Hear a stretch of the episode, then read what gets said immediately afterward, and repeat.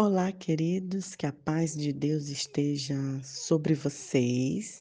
Mais um episódio da vida de Jesus Nazareno e estamos na semana de falarmos sobre as parábolas que Jesus contava, as histórias que Jesus contava.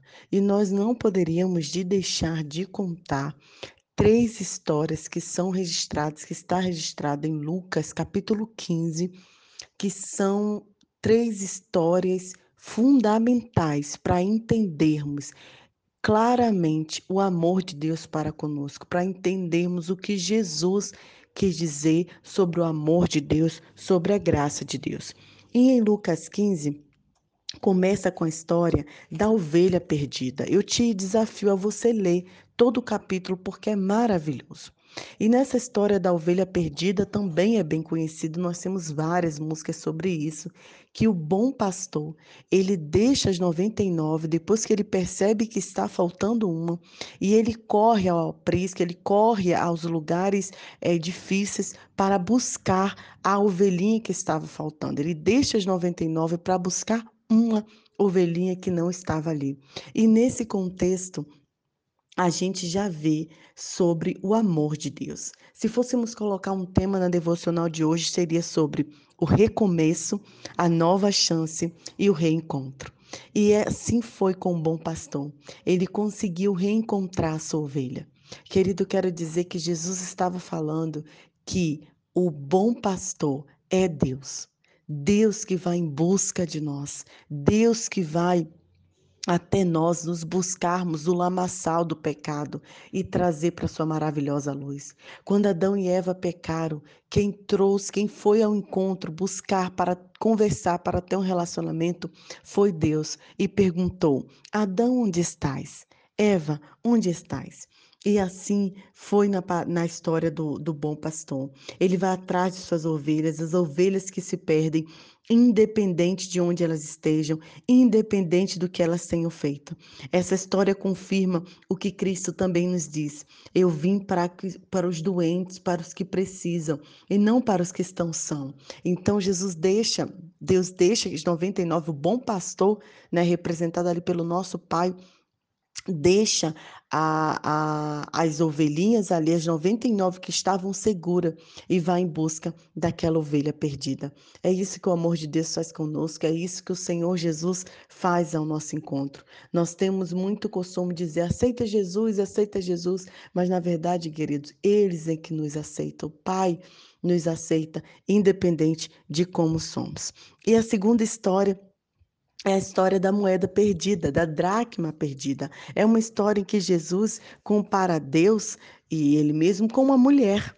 Sim, ele diz, é, ele vem contando a história da mulher.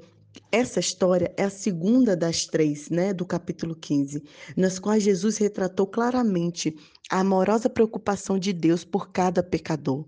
Após a primeira história sobre um pastor, né, que a gente acabou de falar, ele deu exemplo com o qual as mulheres que ouviam podiam prontamente se identificar. Tinham várias mulheres ali ouvindo Jesus e ele deu um exemplo do cotidiano. E ele descreve uma mulher que ela perde uma de suas dez moedas de prata, cujo valor, querido, a gente fala assim, ah, é uma moeda.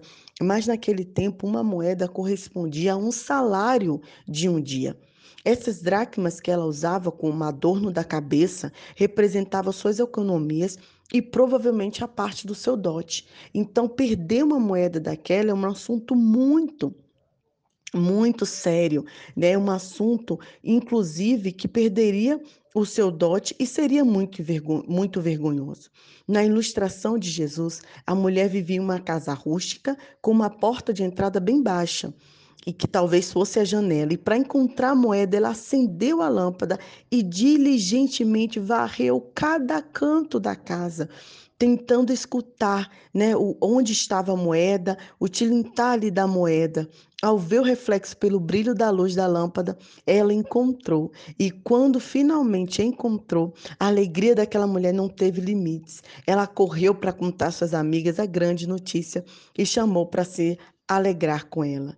E isso é Jesus explicando a alegria de Deus, a alegria do nosso Pai e dos anjos quando os pecadores se voltam arrependidos, quando Ele consegue nos reencontrar, quando nós nos permitimos ser reencontrados pelo Pai. Os virtuosos, escribas e fariseus que estavam ali ouvindo não tinham essa alegria, mas de fato, Deus aceitar graciosamente o pecador era uma notícia maravilhosa para homens e mulheres que ouviam Jesus. Queridos, isso é delicioso saber que Jesus nos aceita, aceita como somos, aceita como estamos.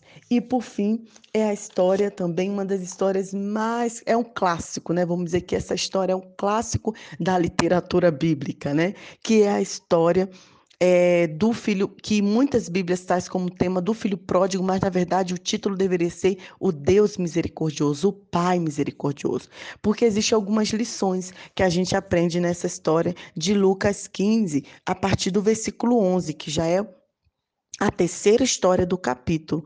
A primeira é que o foco dessa história está no amor e na misericórdia do Pai como o pai foi misericordioso e gracioso com o filho.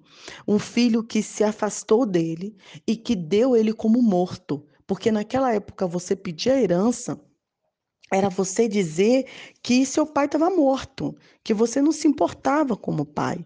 Né?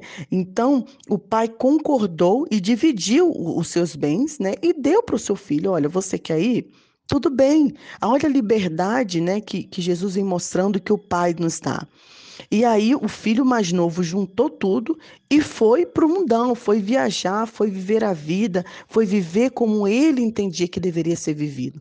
Só que no meio do caminho, como diz o nosso Brasil, ele quebrou a cara, né? E ele, ele viu que ele tinha feito uma besteira. Ele estava mal na miserabilidade emocional, espiritual e financeira, cuidando de porcos que para os judeus, que é um animal imundo, era uma catástrofe. Então, naquele momento, o filho caiu em si. Ele se arrependeu e decidiu voltar.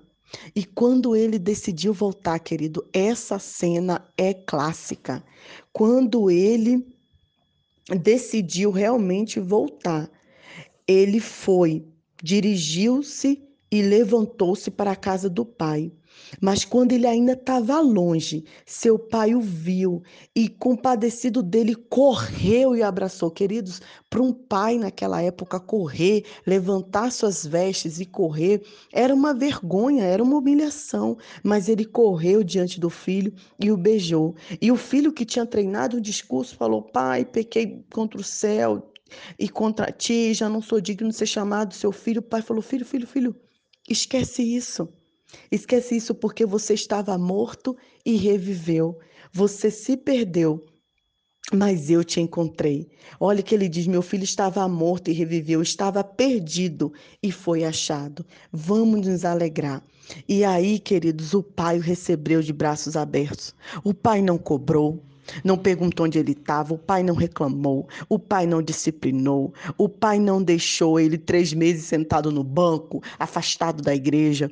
Muito pelo contrário, abraçou, deu novas roupas e anel, que significa colocar em posição, ou seja, de destaque. Ele chegou em casa e ainda se colocou em posição de destaque. É como se o irmão tivesse afastado, fez um monte de besteira e quando voltasse, o pastor ainda desse um cargo para ele. Foi isso que o pai fez. Colocou ele numa posição de destaque, dizendo: eu te amo. Não importa o que você fez, não importa o, que, o quem você era. Hoje eu te dou uma nova vida, eu te resgato eu te dou dignidade. Mas no final da história, infelizmente, a gente ainda tem uma situação. O filho mais velho que ficou fiel ao pai, quando o irmão retornou, sentiu inveja, ficou chateado, resmungou com o pai. Queridos, não sejamos esse irmão mais velho.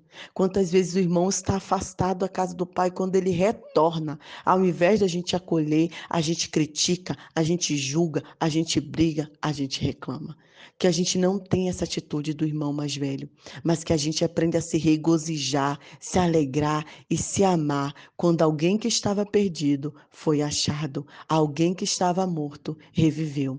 E nesse dia é tão significativo, né? que estamos vivendo, eu quero dizer para você que sempre há uma nova chance de recomeçar.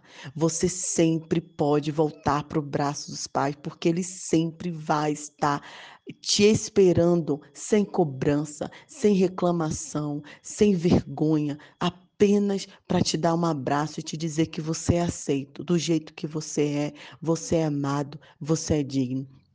Volte para os braços do Pai, não importa o que aconteceu no, nesse ano, não importa o que você fez, o que importa é que o amor de Deus supera todas as nossas expectativas. Eu espero que essas três histórias tenham falado ao seu coração e que de fato você se permita ser reencontrado pelo nosso Pai, pelo nosso Deus, pelo Espírito Santo do Senhor que está te esperando para que juntos possamos regozijarmos e nos alegrarmos nele e você ter uma nova vida em Cristo Jesus. Excelente dia para você. Nai Duarte, Moçambique.